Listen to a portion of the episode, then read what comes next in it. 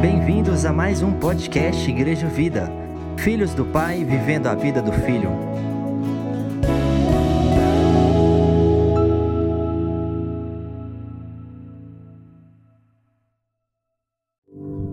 Graça e a paz do Senhor Jesus, amém, queridos?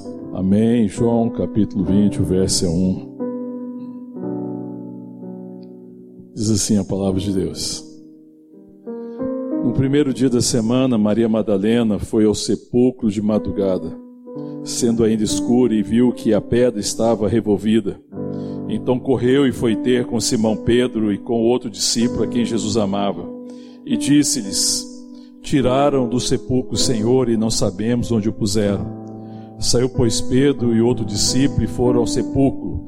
Ambos corriam juntos, mas o outro discípulo correu mais depressa do que Pedro e chegou primeiro ao sepulcro. E abaixando-se, viu os lençóis de linho, todavia não entrou. Então Simão Pedro, seguindo, chegou e entrou no sepulcro e também viu os lençóis. E o lenço que estivera sobre a cabeça de Jesus e que não estava com os lençóis, mas deixado um lugar à parte. Então entrou também o outro discípulo que chegara primeiro ao sepulcro e viu e creu, pois ainda não tinham compreendido a Escritura que era necessário ressuscitar ele dentre os mortos. E voltaram os discípulos outra vez para casa. Maria, entretanto, permanecia junto à entrada do túmulo, chorando.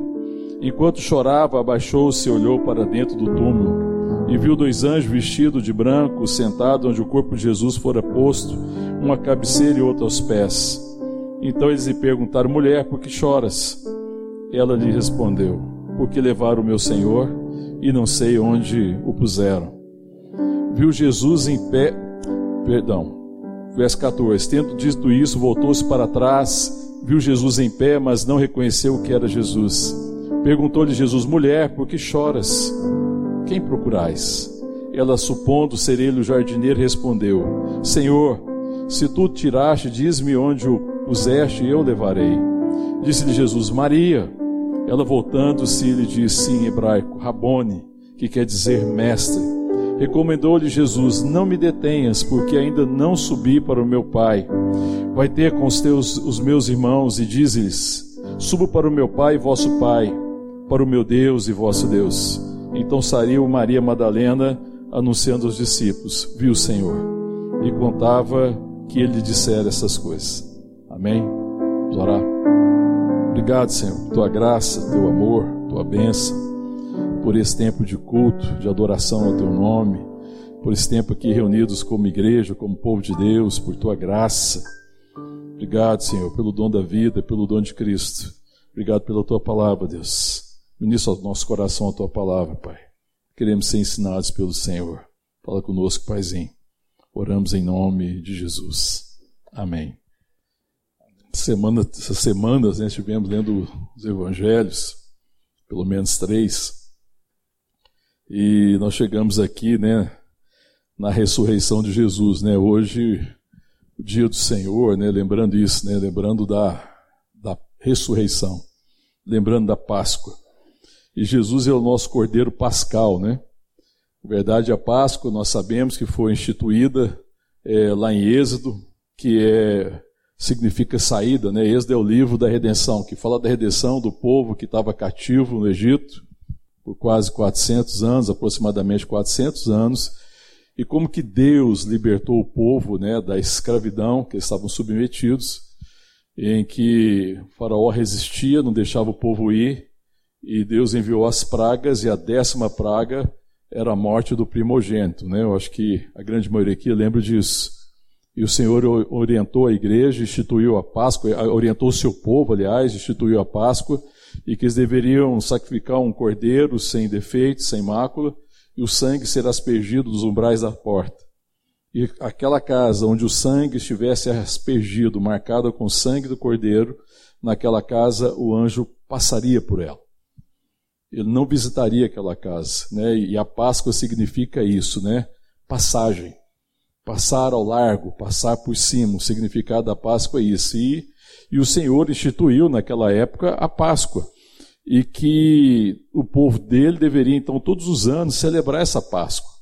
E essa Páscoa foi instituída pelo Senhor, essa celebração da Páscoa e eles comiam do cordeiro, tinha todo um ritual, tinha toda uma dieta, todo um, um modo de fazer, e o propósito era lembrá-los de que eles foram libertos da escravidão pela mão forte do Senhor.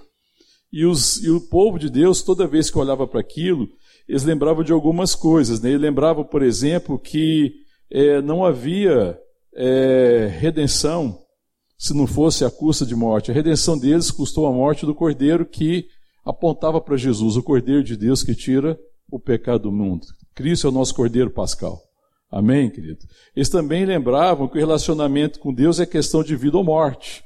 Porque o que fez a distinção entre a morte e a vida naquele momento, quando a praga alcançou aquela região, foi o relacionamento com Deus. O povo de Deus, a família de Deus, o povo que foi separado por Deus foi livre da morte. Então, o relacionamento com Deus é uma questão de vida ou de morte, porque houve uma distinção clara. Amém, queridos? Glória a Deus, irmão. A vida esteve ali com aqueles que eram povo de Deus aonde não existia relacionamento com Deus, no povo, no meio da incredulidade, onde existia um povo incrédulo, ali houve morte. Então, a questão do relacionamento com Deus, ou seja, o relacionamento com Deus é questão de vida ou de morte. Outra coisa também que é só é possível se livrar da pena de morte pelo sacrifício é, de um justo, né, de alguém que não tinha culpa. E o cordeiro na época, o sacrifício que era instituído, nós sabemos que o sacrifício ele cobriu o pecado, mas não tirava o pecado. Então, o sacrifício do cordeiro que era oferecido pelo pecado do povo, da nação, ele não tinha o poder de remover o pecado, mas ele cobriu o pecado até a vinda do cordeiro de Deus que tira o pecado do mundo. Mas era necessário um sacrifício. E aquilo já falava e apontava para o sacrifício de Cristo, do sangue que seria derramado, para nos resgatar da nossa culpa, da pena de morte. Também eles não iam se esquecer jamais de que de quem eles eram. O, o ritual da Páscoa, a, a Páscoa, a lembrança da Páscoa, a celebração da Páscoa lembravam quem eles eram, que eles eram escravos, mas que eles foram redimidos. Lembrava as origens. O sacrifício da ceia também, o sacrifício da ceia não, a ceia, o sacrifício do nosso Senhor, simbolizado pela ceia, lembra também que nós éramos escravos do pecado, mas agora nós somos redimidos nele. Amém, querido? Nós lembramos também da nossa origem. Nós estávamos perdidos, nós éramos cegos, mas fomos resgatados por ele. Né? E também existiu uma coisa importante né, que a gente pode trazer para a nossa realidade, é que é, a libertação é um ato imediato, ou seja, a salvação é um ato imediato. Quando Deus nos salva, Ele nos salva num momento, num ato. Quando Cristo é revelado ao nosso coração, quando nós temos revelação de Cristo, nós somos salvos num ato imediato da graça de Deus. Depois, a santidade, a transformação é um processo.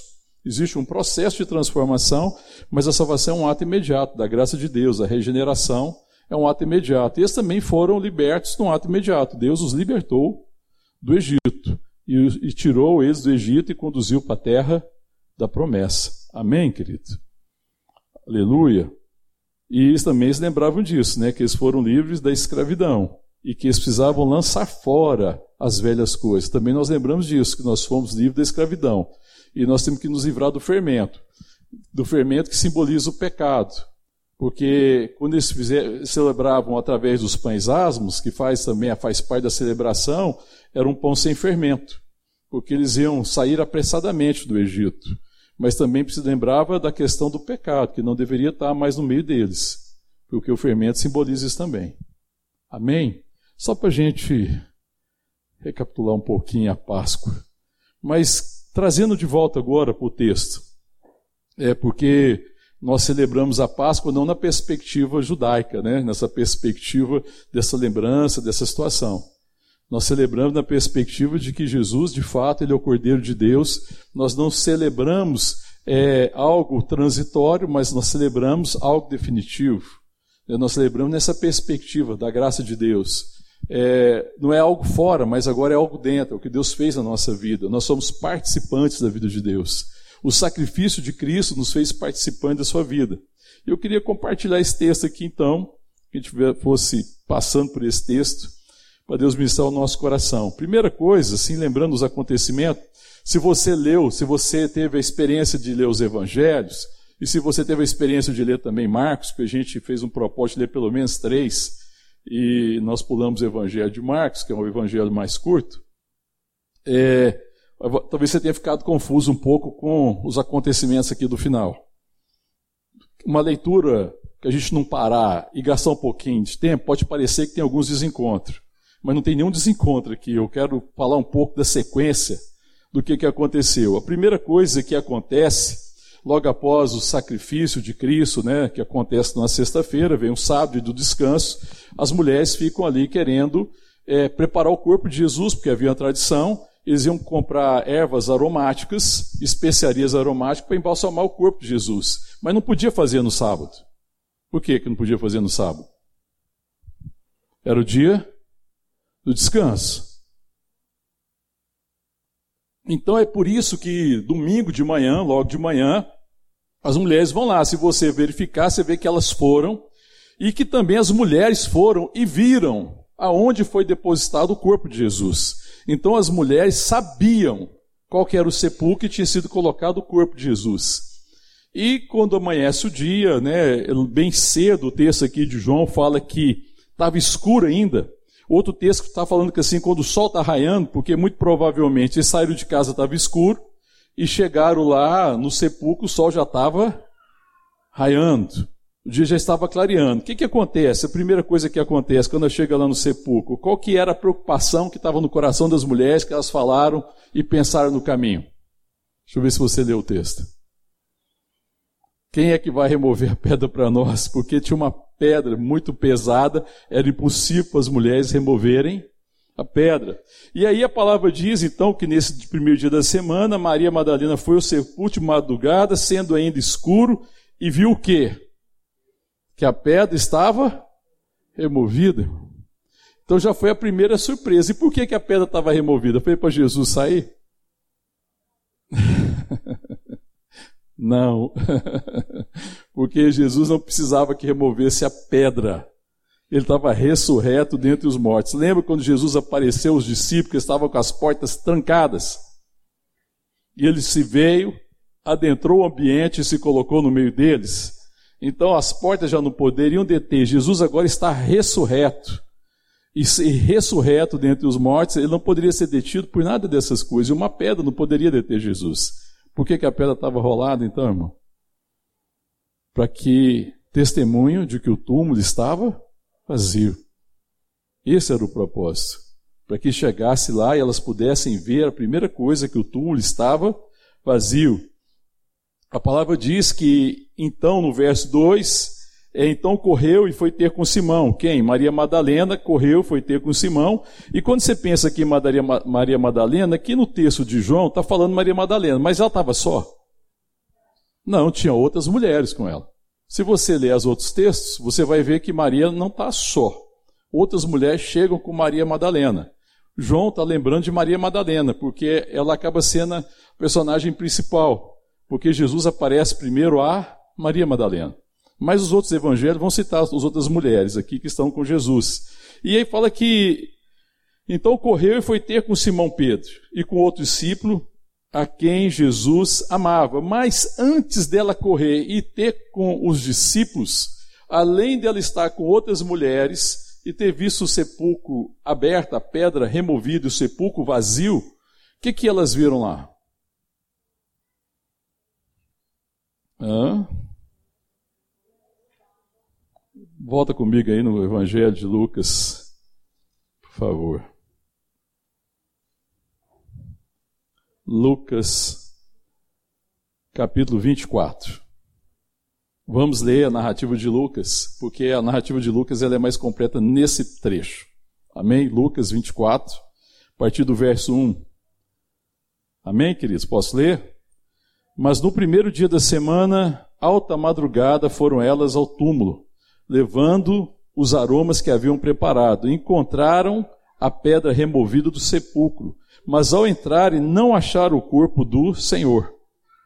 Aí o verso 4: Aconteceu que, perplexa a esse respeito, apareceram-lhe dois varões com veste resplandecente. Estando elas possuídas de temor, baixando os olhos para o chão, eles lhe, falar, lhe falaram: Por que buscais entre os mortos ao que vive? Ele não está aqui, mas ressuscitou. Lembrai-vos de como vos preveniu, estando ainda na Galiléia, quando disse: Importa que o filho do homem seja entregue nas mãos de pecadores e seja crucificado e ressuscite no terceiro dia. Então se lembraram das suas palavras e, voltando do túmulo, anunciaram essas coisas aos onze. Amém? Então, quando João faz a narrativa aqui, João vai se deter a outros aspectos. É por isso que ele omite porque essa narrativa está muito clara já na, no, no, Evangelho de Lucas, e você vai encontrar também em Mateus. Amém? Então o que, que acontece? É, os anjos aparecem e falam assim: por que você procura entre os mortos aquele que vive? O que, que elas estavam buscando, irmãos? As mulheres estavam atrás do que? Do Cristo ressurreto. Elas estavam atrás de um corpo. Elas procuravam algo. Elas procuravam alguma coisa, enquanto elas deviam estar procurando alguém. Amém? elas estão procurando, elas não tinham entendido. A palavra de Deus fala que eles não tinham entendido, ainda e compreendido que era necessário que ele fosse crucificado e que ele ressuscitasse ao terceiro dia. Apesar de tudo isso, ainda havia uma dificuldade de compreensão, de compreensão da verdade. E aí, quando, voltando agora para a narrativa de, de João, volta comigo lá no Evangelho de João, no capítulo 20. Então, verso 2: Correu e foi ter com Simão Pedro, as mulheres e com outro discípulo, a quem Jesus amava, e disse: Tiraram do sepulcro o Senhor, e não sabemos onde o puseram. Então você verifica que, mesmo diante do primeiro milagre, da primeira percepção de que algo sobrenatural tinha acontecido, a pedra tinha sido removida, o túmulo está vazio, elas estão pensando o quê? Que o corpo tinha sido levado, ou tivesse sido roubado. Ainda não consegue compreender. Mas é como é que é incrível a graça de Deus, né? Porque são essas pessoas com dificuldades, que tiveram com Jesus, que ainda têm dificuldade de crer. E Deus desejando revelar-se a elas, Cristo desejando revelar-se a elas, apesar da dificuldade de entender. E elas estão procurando ainda, já viram a pedra, já era para você já ficar pensando, puxa, a pedra é removida. E você olha, cadê o corpo? O corpo não está aqui. Mas eles não conseguiam lembrar disso, não conseguiam entender. E os anjos falaram o que para elas? Qual que foi a pergunta? Porque procura ao que vive entre os mortos, ou procura entre os mortos ao que vive. E qual foi a mensagem que elas levaram? Qual foi a mensagem? Levar o corpo do Senhor. Os anjos tinham falado para ela. É incrível isso, né, querido? Como é que a gente tem às vezes dificuldade de compreender, mas como é que Deus insiste em revelar-se a nós e falar da sua graça e do seu amor. Pois bem, verso 3: Saiu, pois, Pedro e outro discípulo e foram ao sepulcro. Quando eles ficaram sabendo, Pedro e, e João, que é o outro discípulo aqui, é João, nós sabemos, e eles, elas receberam essa notícia do, do túmulo vazio e eles correm. Verso 4: Ambos corriam juntos, mas o outro discípulo correu mais depressa do que Pedro e chegou primeiro ao sepulcro. E abaixando viu os lençóis de linho, todavia não entrou. Então Simão Pedro, che seguindo, chegou e entrou no sepulcro e também viu os lençóis. E o lenço que estivera sobre a cabeça de Jesus e que não estava com os lençóis, mas deixado um lugar à parte. Então entrou também o outro discípulo que chegara primeiro, João, ao sepulcro, viu e creu pois ainda não tinham compreendido a Escritura que era necessário ressuscitar dentre os mortos.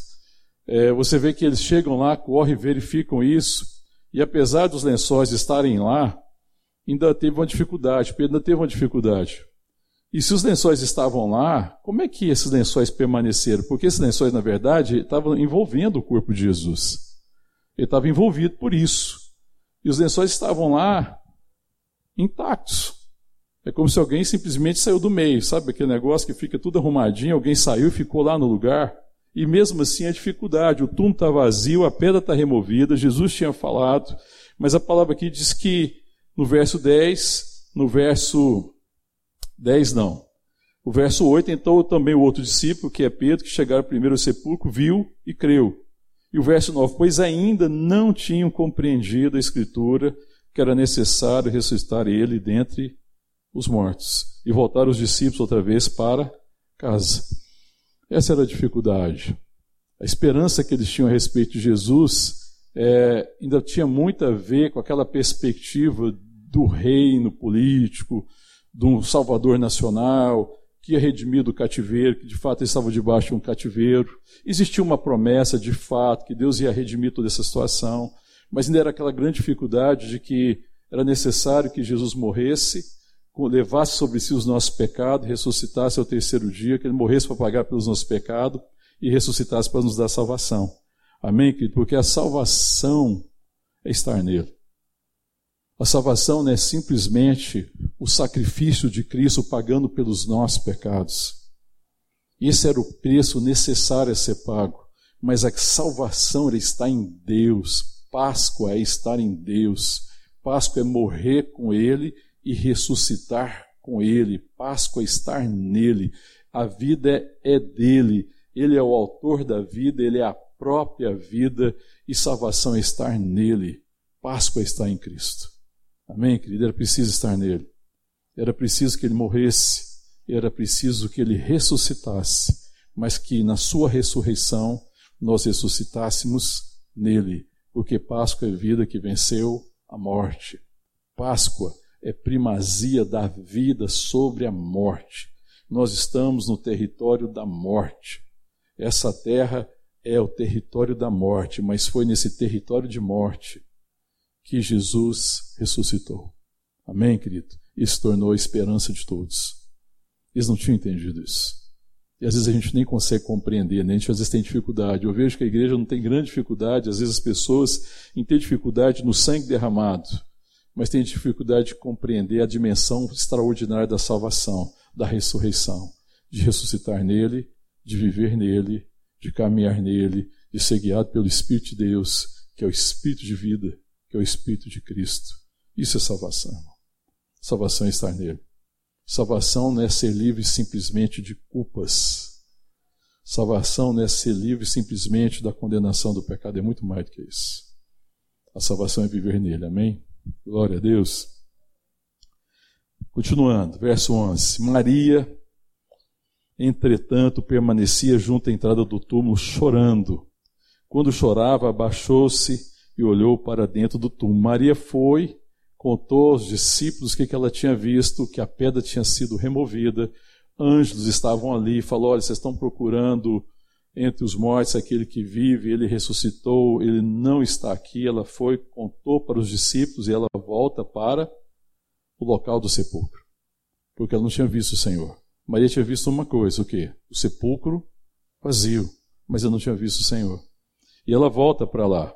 Ainda que a perspectiva dela estava um pouco equivocada, o, o, coração amoroso é revelado de Maria, o amor de Maria, a fidelidade de Maria, ainda que ela tivesse dificuldade, ainda que ela não compreendesse todas as coisas, Deus já tinha feito uma obra no coração de Maria, existia uma gratidão profunda, né, existia um amor profundo, existia um zelo, e ela volta, e esse zelo é visto na atitude dela de voltar e ela quer encontrar o Senhor, ainda que fosse o corpo do Senhor. Ela queria encontrar o corpo do Senhor, ela queria oferecer, quem sabe, as suas últimas homenagens através é, de embalsamar, de preparar o corpo.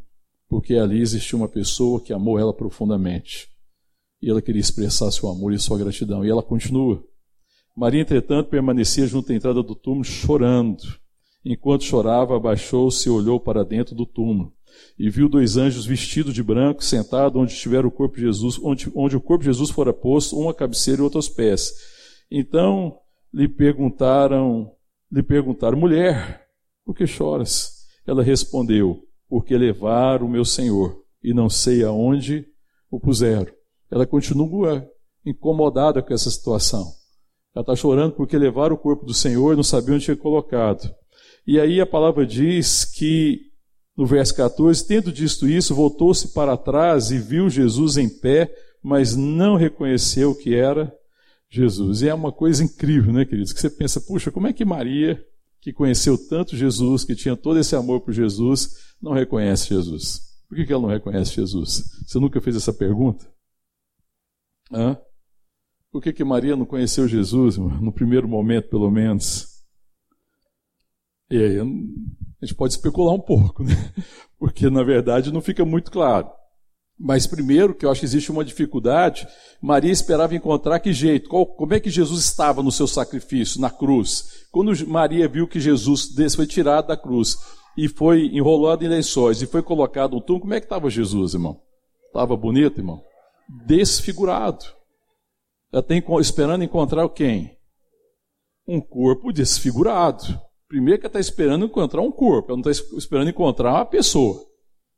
Segundo, que Jesus estava muito desfigurado. Então veja a dificuldade. Terceiro lugar, Maria estava chorando. Né? E no choro ela estava vivendo as suas emoções, tomada por emoção, tomada pelo choro, tomada por, pelo sentimento, tomada pelo entendimento. Ela não consegue perceber que é Jesus. E aí o verso 15 que ela perguntou-lhe né, para Jesus, sem conhecer que era Jesus, é, é, Jesus perguntou na verdade para ela, mulher, por que choras? A quem procuras? Aí, aí Jesus ajudou ela, né? Porque não é o que procura, é quem procura. Quem você está procurando, Maria? Por que, que você está chorando, Maria? Agora, deixa eu te falar uma coisa, irmão. As mulheres têm motivo para chorar? Muitos. As mulheres da época de Jesus tinham motivo para chorar? Muitos. Né? Parece que a pergunta, mulher, por que choras? Bom, por qual dos motivos, Jesus? Fala aí. qual dos motivos você quer saber? Você quer que eu te elenque os motivos? Porque é claro, querido, que Jesus foi servido por mulheres que choravam, mulheres que viviam dramas, mulheres que viviam dificuldades. Naquela época, no tempo ali de Jesus, na época, as mulheres eram muito desvalorizadas. Né? Eram muito desconsideradas pela sociedade e, as, e, e por alguns tido quase que como um ser de segunda categoria. E Jesus traz a, as mulheres de volta ao lugar de dignidade, ao lugar de consideração, ao lugar de amor. Mas sempre existe motivo para chorar.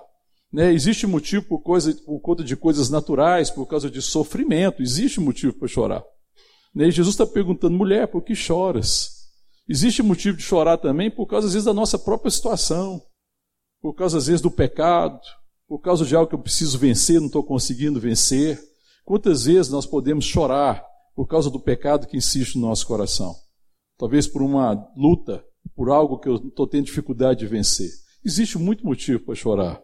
E Jesus pergunta para essa mulher, e não está censurando o choro da mulher. Não é uma censura pelo choro, longe disso.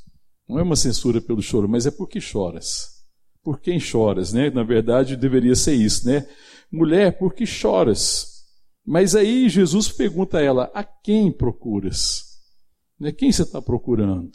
E Maria responde: ela, supondo ser ele o jardineiro, respondeu: Senhor, se tu tiraste, diz-me onde o puseste, eu o levarei.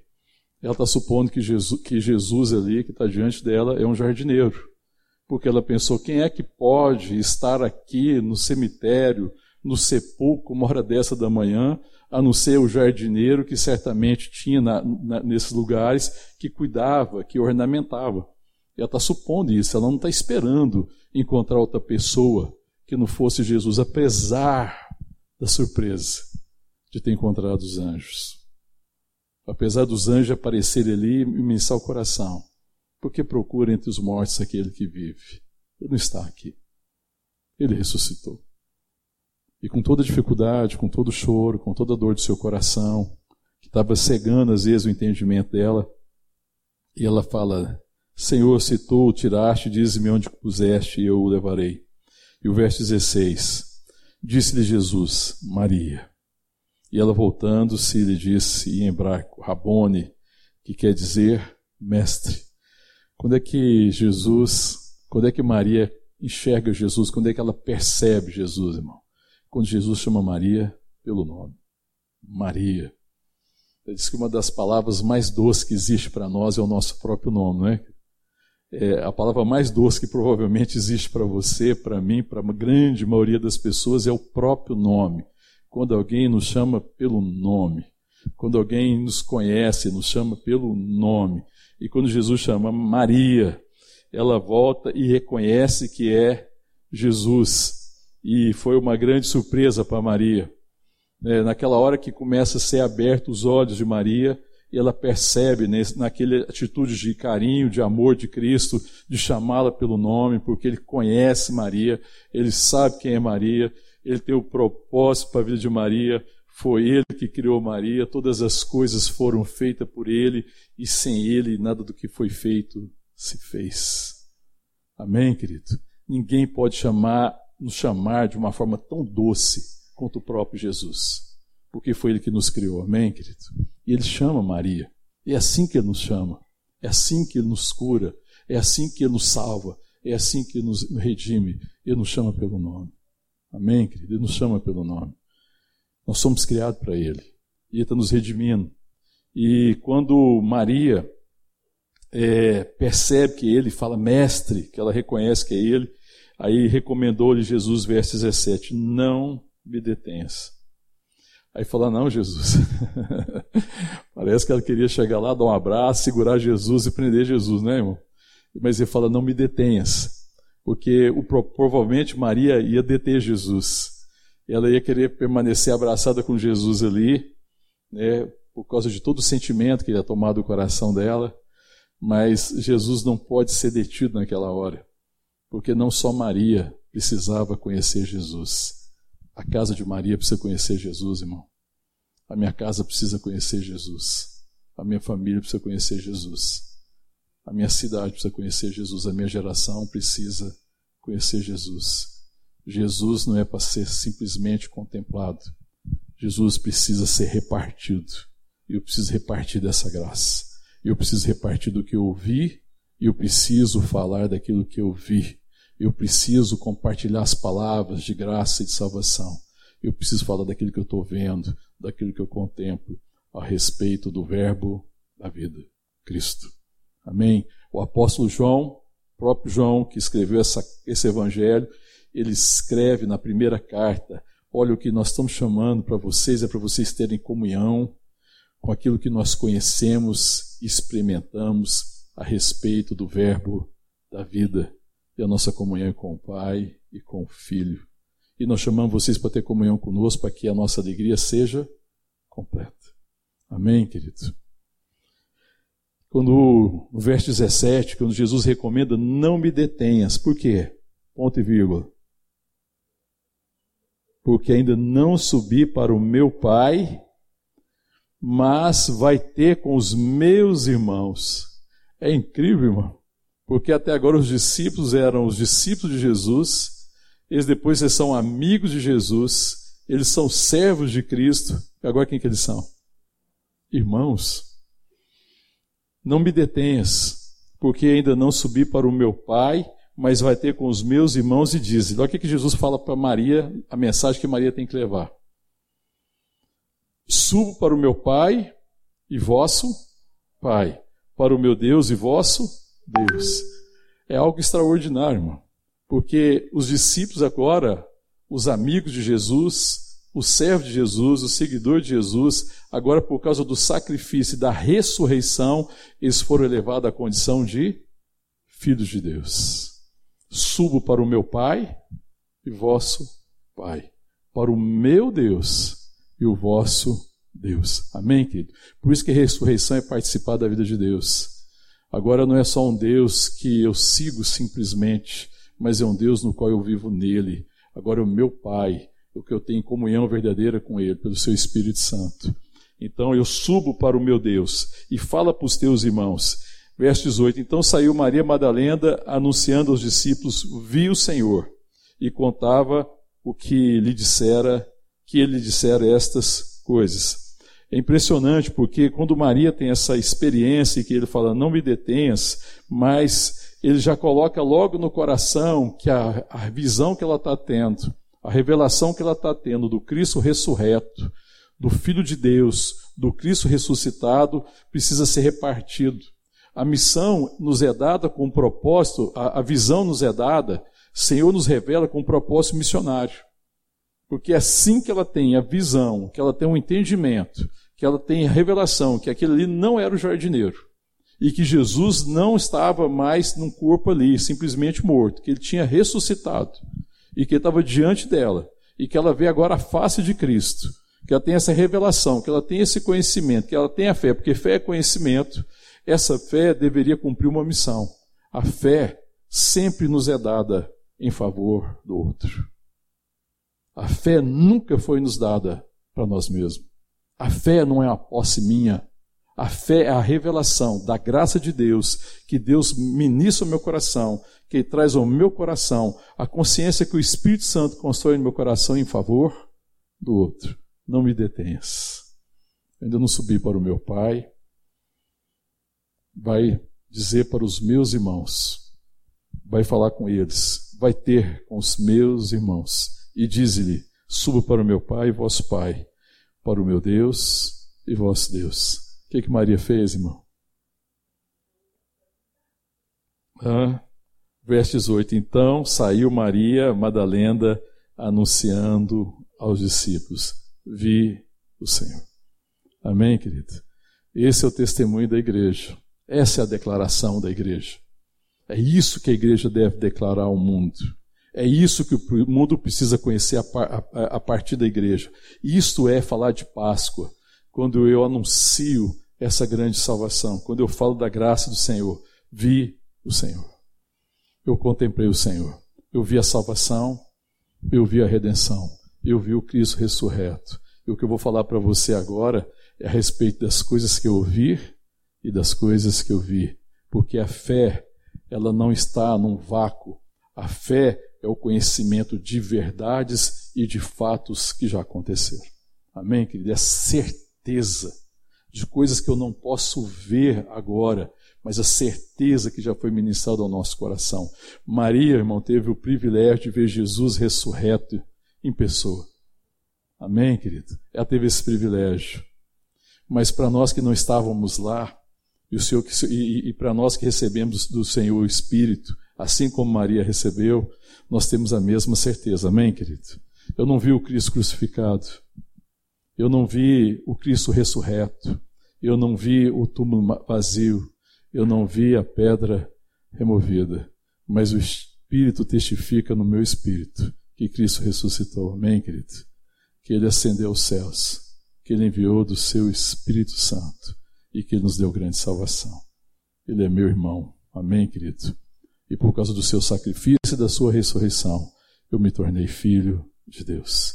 E o Espírito Santo testifica no meu espírito que eu sou filho de Deus e testifica ao nosso espírito que nós somos filhos de Deus. Amém, querido? É essa a declaração da igreja. É isso que a igreja precisa declarar. É isso que nós precisamos proclamar. Aquilo que nós vimos compartilhar é, sobre o que Deus falou. Né? Maria, Maria agora ela não está apenas diante de uma promessa, porque certamente muitas promessas estavam diante do coração de Maria. E Jesus era a promessa. Enquanto Jesus estava ali, não tinha sido crucificado e não tinha ascendido, ressuscitado e ascendido dos céus, Jesus era a promessa. Mas Jesus é o cumprimento da promessa agora. Maria agora não tem apenas uma promessa diante de si, mas ela tem um cumprimento, porque Jesus é o cumprimento da promessa. Todas as profecias, todas as promessas apontam para Jesus.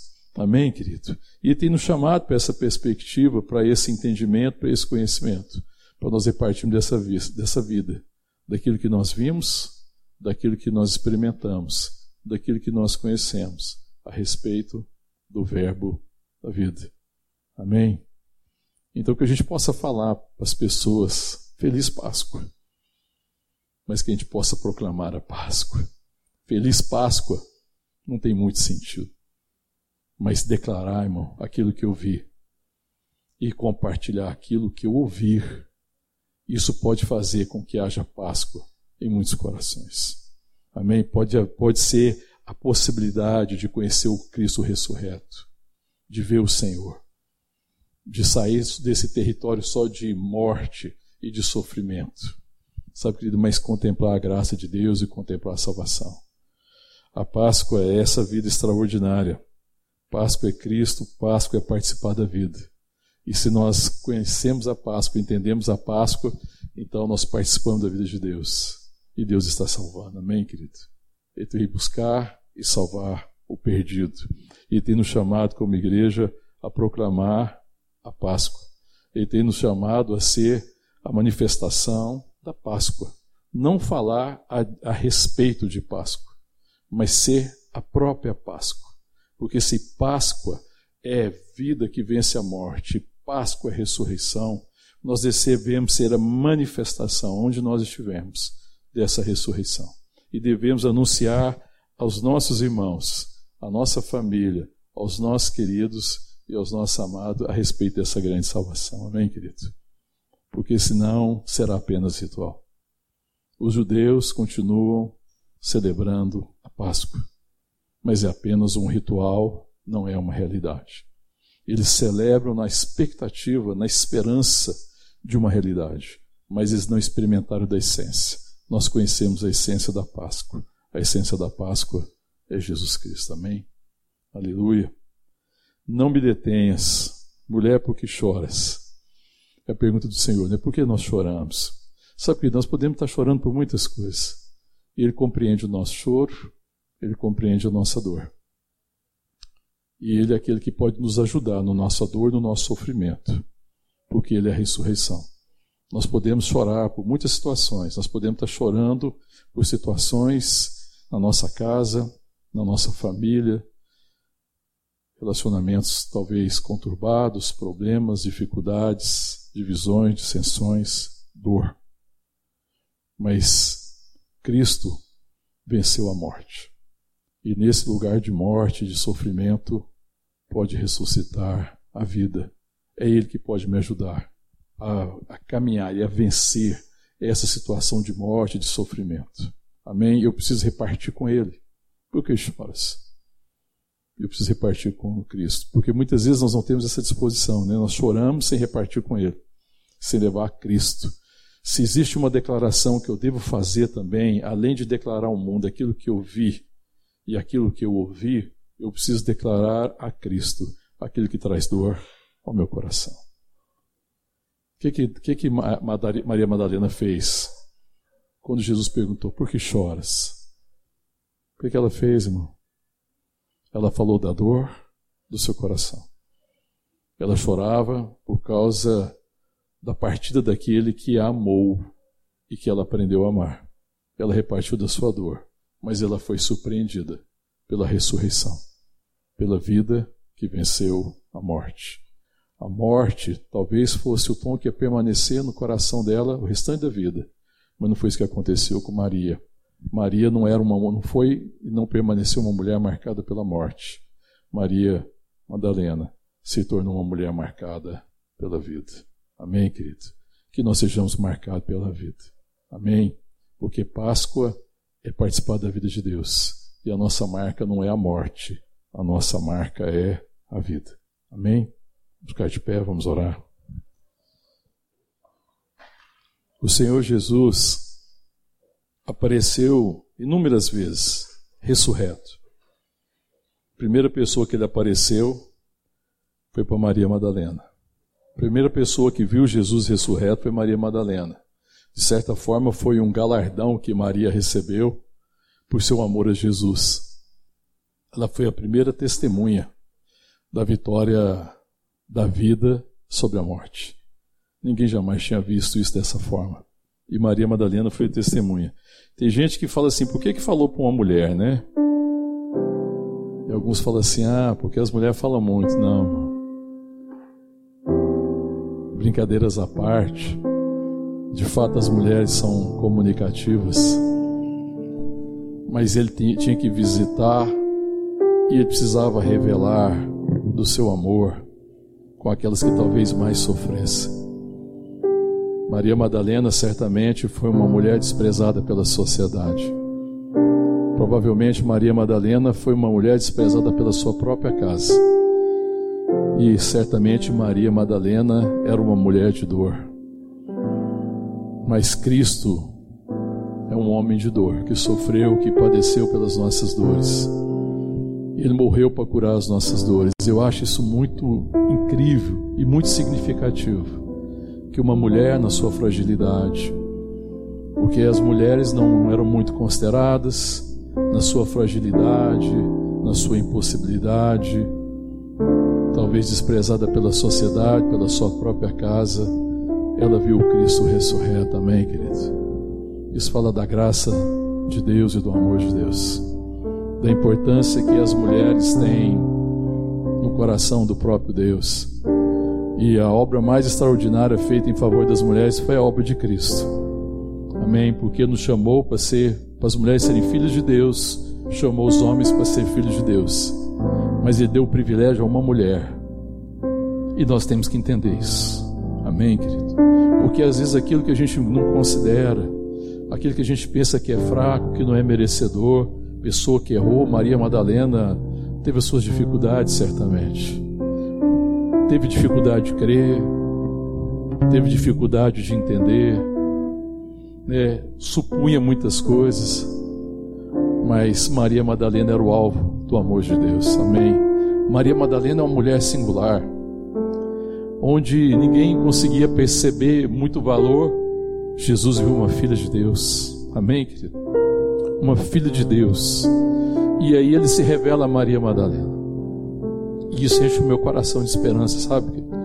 Isso me ensina e me instrui e deve nos instruir que nós não podemos jamais julgar as pessoas pelo seu passado, pelos seus erros e pelas suas dificuldades. Mas nós precisamos perguntar para Jesus: quem é esta que chora? Quem é essa que sofre? Quem é essa que é desprezada? Quem é esse que chora?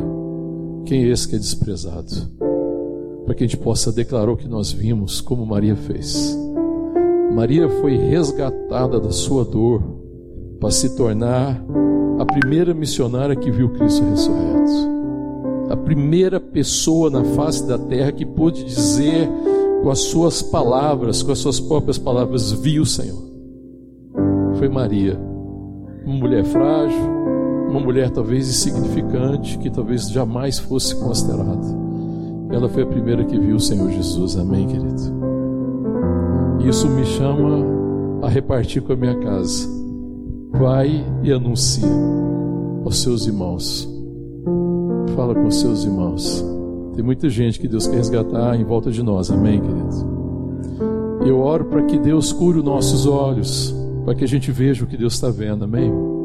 E para que a gente veja em alguém que talvez que a gente considera difícil ou que talvez não considere muito que a gente possa ver um irmão. Porque fosse assim, vai e compartilha aquilo que você viu. E ela foi e anunciou: Eu vi o Senhor. Amém. Essa é a nossa missão como igreja: anunciar, proclamar o que nós vimos e falar o que nós ouvimos. Amém. Ora para que Deus ministre isso ao seu coração. Amém. Em nome de Jesus. E para que eu e você compreenda a dimensão da Páscoa. Participar da vida de Deus. Amém.